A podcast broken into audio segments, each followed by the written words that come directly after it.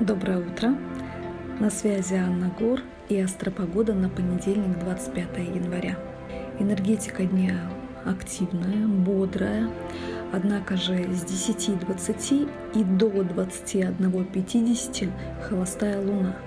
И это про то, что все новые дела, начатые сегодня, вряд ли будут иметь продолжение. А если вы будете заниматься деятельностью, связанной с продолжением начатого ранее, тогда все норм. Желаю вам хорошего дня, отличного настроения и прощаюсь до завтра.